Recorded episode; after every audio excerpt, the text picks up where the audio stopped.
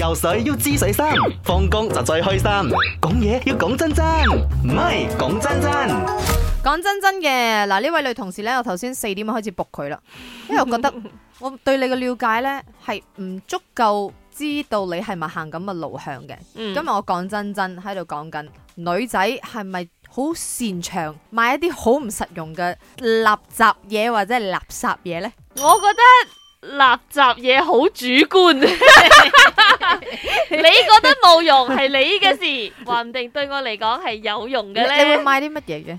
誒、漂亮東西、例如，裝飾品啊、花樽啊、花樽啊，你同會埋買花花樽，樽，我都會買花樽花嘅，樽好大實用啊！細嘅，我我有幾個花樽係可以插一枝花㗎咋。啊，好重要啊！好呃，很它很有很有生活的細節，我很覺得 ins 風啊，即係你知道嘅點解要插一支猛草啊，係咪？或者一係咪支。乾草啊， 有所以很重係要咪。所以呢個係一個生活嘅調劑品嚟噶嘛，係是咪？佢不是垃圾嘢，但係好好多時候佢又冇話你嗱就咁嘅，你冇咗佢得唔得先？又好似話 得，唔冇咁開心。啊所以你都會買㗎。會啊，我俾你睇啲抽嘢，好啊，我覺得冇咩問題係咪嗯啊，仲開到嘅冇哦，他媽佢住係啊，哦，他他一直真係教我，因為係彤彤送俾我嘅呢抽嘢咧，有啲吊飾啦，有啲我自己搞啲貼紙啦，同埋啲花花啷啷嘢啦。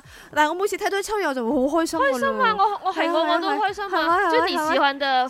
所以咯啊！你中意嘅單品，你攞咗你開心，佢係啊就唔係無謂嘢。所以，即係啲男仔唔好多多嘢講。當個女仔買嗰樣嘢嘅話，你睇落去實質，你覺得啊點解冇乜用？佢點解攞嚟買？只不過係你膚淺，係係你唔明，係啊你差你差。 你唔明白呢咁簡單、咁直接嘅快樂嘅泉源係乜嘢？唔一定要換車或者戀換女朋友至開心嘅係咪？換咗你，我仲開心。所以講真真，多謝晒我呢位好 cute 嘅女同事啊！你可以持續 WhatsApp 入嚟，女仔係咪好擅長買啲流流雜雜嘅？你覺得冇用，但係我哋覺得有用嘅嘢咧媽講真真嘅，傍晚好啊，Yun，我係 Koey 啊。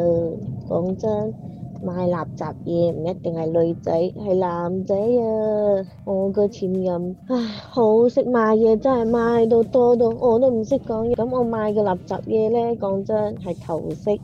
啊！睇到啲髮釵好靚，哇！個上帶好靚，個 hair clip 係啊，咩好靚。